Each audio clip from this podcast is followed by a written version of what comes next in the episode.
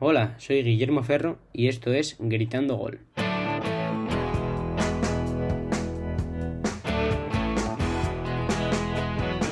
En el día de hoy vamos a repasar la jornada 16 de la Liga Santander. Una jornada que comenzaba con un Granada 2 a la vez 1. El Granada disputaba este partido en su campo y comenzaba ganando con un gol de Antonio Puertas en el minuto 14 que recogía un rechace en la frontal del área tras una jugada individual de Luis Suárez, no consigue despejar bien al Alavés y Antonio Puertas desde la frontal del área pone el primer gol para el Granada, el 1-0. El Alavés respondería respondería al gol y buscaría el empate durante todo el partido, pero no lo conseguiría apreciando ocasiones bastante claras, como por ejemplo una de Tony Moya que a puerta vacía no consigue conectar bien con el balón y no, no consigue empatar este partido hasta que en el minuto 81 un centro de Luis Rioja no lo consigue despejar bien Luis Abraham y finalmente se lo se acaba metiendo el balón en su propia portería, poniendo el 1-1 para eh, en el marcador para el Alavés. Pese a la dinámica que parecía favorecer al Alavés, no consiguió concretar la remontada el equipo vasco y Santiago Arias, aprovechando el remate de Luis Abraham al palo en un córner, eh, adelanta de nuevo al Granada el marcador en el minuto 86 y le da los tres puntos al club nazarí. En el Sevilla-Villarreal, el Sevilla aprovechó un buen inicio de partido para llevarse, para dejar los tres puntos en casa. Lucas Ocampos marcó un gol de cabeza en el, minuto 16, el único gol del partido, y que le dio los tres puntos al equipo de Lopetegui. Un conjunto el sevillista que presionó muy arriba durante toda la primera parte y consiguió evitar que el Villarreal saliese con comodidad. De hecho, no pudo salir el equipo de Emery durante prácticamente toda la primera parte no conseguía sacar ese balón jugado, ya que el Sevilla lo recuperaba y le generaba ocasiones de auténtico peligro, como la del gol. En la segunda parte el Villarreal reaccionó y buscó el gol, eh, llegando, consiguiendo salir y llegando con más efectividad, gracias también a la entrada en el descanso de Gerard Moreno. Un Gerard Moreno que incluso tuvo una ocasión muy clara para marcar gol, una ocasión que eh, normalmente no pensaríamos que fallase el, nominado al balón de oro. Eh, pero en, este, en esta ocasión el jugador no consiguió conectar el balón bien y prácticamente a puerta vacía mm, remató, remató fuera, dejando que finalmente el marcador fuese de 1-0 a favor del Sevilla.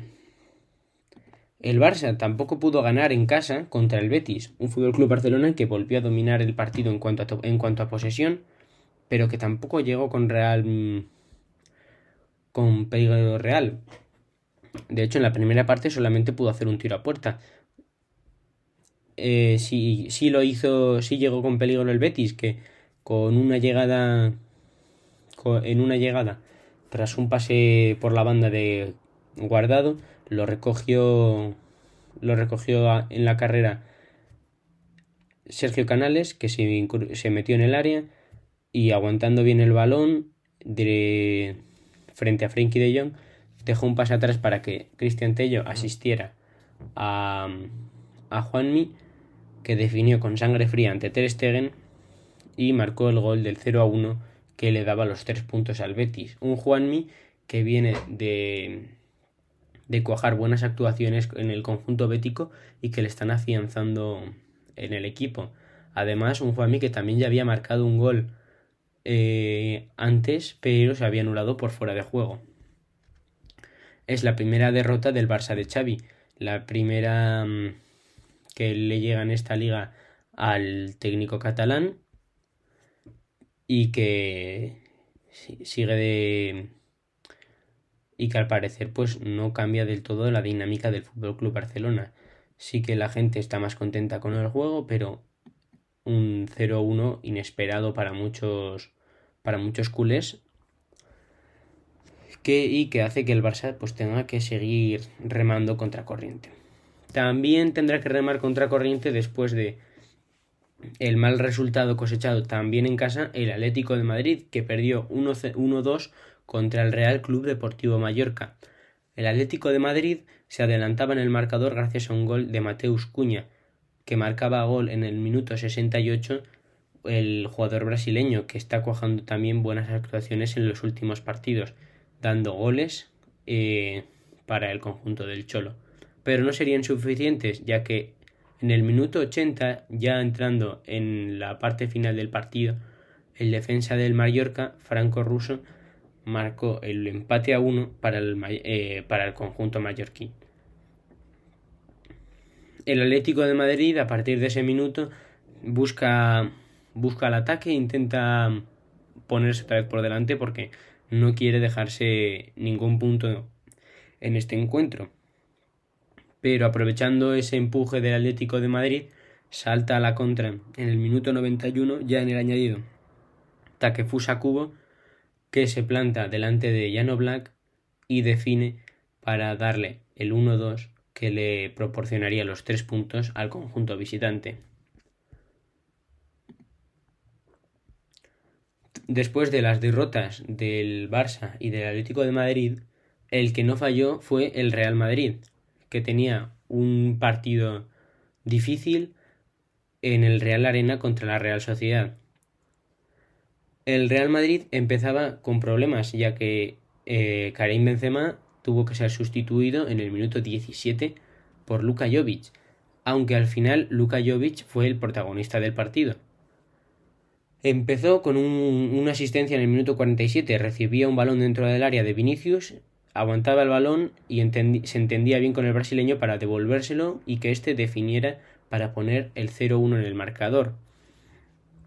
Después, diez minutos más tarde, en el 57, el propio Luka Jovic recogería un remate que se quedaba muerto dentro del área para, lanzándose en plancha, marcar eh, de cabeza el 0-2 definitivo que le daba los tres puntos al Real Madrid.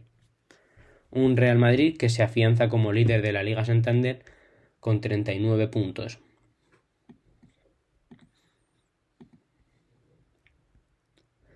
Entrando ya en la jornada dominical, en los partidos del domingo de esta jornada número 16, el Real Vallecano volvió a ganar, sigue sumando de a 3 el conjunto de Vallecas, que eh, pese a haber empatado el último partido, eh, sigue en una muy buena racha en este inicio de temporada. Esta vez no fue ningún jugador del Rayo el que le dio la victoria al conjunto de Andoni Iraola, sino que fue el defensa del Real Club Deportivo Español, Leandro Cabrera, quien en el minuto 54 se marcó el gol en propia puerta. Un partido sin más, sin más incidentes. De hecho, el Rayo Vallecano, eh, a pesar de tener siete tiros, ninguno de ellos se considera que fuese a puerta, sino que tuvo que ser el propio Leandro Cabrera el que se metiese el gol. Un partido, por lo demás, bastante, bastante igualado y sin mucha más incidencia más que la expulsión en el minuto 93 eh, a el centrocampista del español Fran Mérida. El Elche también se reencontraba con la victoria en, en su estadio venciendo 3 a 1 al Cádiz. Un Cádiz que que no consiguió meterse y que eh, se pone que sigue en esos puestos de descenso.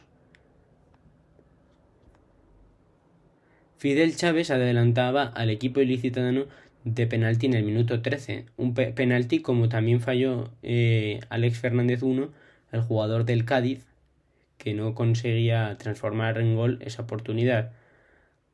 El Elche sí que se conseguía transformar sus oportunidades con el gol de Josan en el minuto 75, que ya encarrilaba más el partido para los, para los locales. El propio Alex Fernández, que había fallado ya un penalti, eh, remata un córner en el añadido, en el 91, para recortar distancias y darle algo de esperanza a los visitantes. Pero le duraría muy poco, ya que en el 93 eh, perdón, el que había marcado el gol antes era José Antonio Morente y es Josan el que marca el gol en el minuto 93. Finalmente, el Che 3 Cádiz 1 eh, no consiguió hacer efectivo ese, ese gol en el descuento del Cádiz, sino que aprovechó esos minutos finales el Elche para eh, ganar con algo más de holgura. En unos goles que tampoco hubo en el Levante 0 o Sasuna 0. un partido en el que los dos equipos priorizaron la defensa, sobre todo Sasuna saliendo con una defensa con una defensa de 5 y que pues renunció también a la posesión.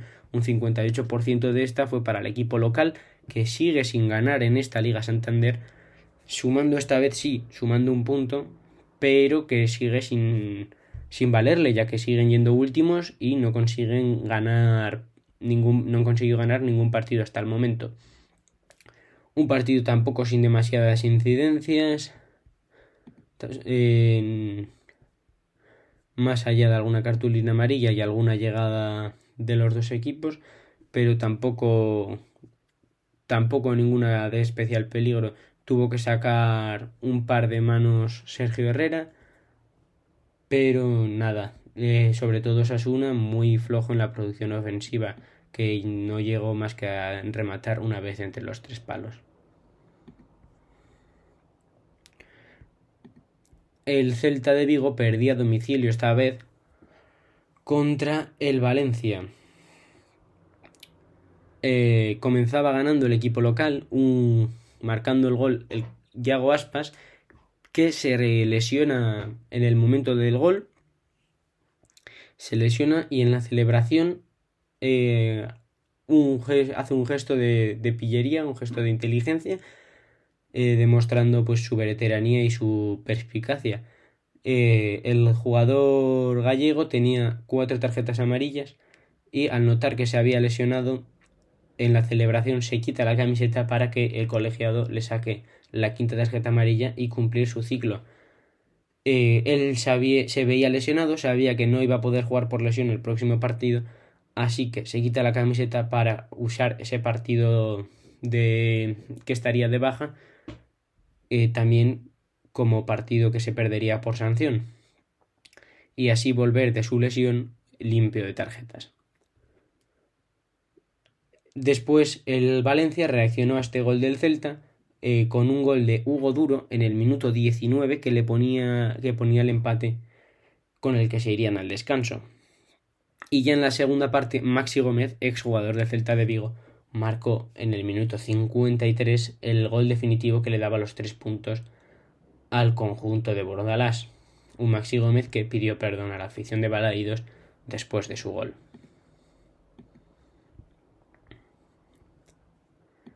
Y la jornada 16 terminó con un Getafe 0, Athletic Club de Bilbao 0. Otro partido también sin goles en el que pues dominó el dominio de la posesión fue el del Alavés, pero en cuanto a ocasiones tuvo bastantes más eh, el Getafe. Un partido sin ningún gol, pero con 17 tiros del conjunto madrileño, del conjunto de la Comunidad de Madrid, y 9 del conjunto vasco. Eso sí, solamente cinco de los de los locales y tres de los visitantes fueron entre los tres palos. Un partido tampoco sin demasiadas cosas reseñables, mm, un partido con un 0-0, un reparto de puntos que al Athletic Club de Bilbao le sigue dejando en esa zona media de la clasificación, en esa novena plaza por delante de Sasuna y por detrás del Valencia que sabía que se adelantaba gracias a la victoria en Balaidos y un Getafe que sigue segundo por la cola, que sigue yendo, estando en zona de descenso y al que no terminan tampoco de salirle las cosas. Con esto concluiría la jornada 16 de la Liga Santander. Espero que les haya, que les haya gustado. Seguiremos informándoles y nos vemos en el próximo podcast. Adiós.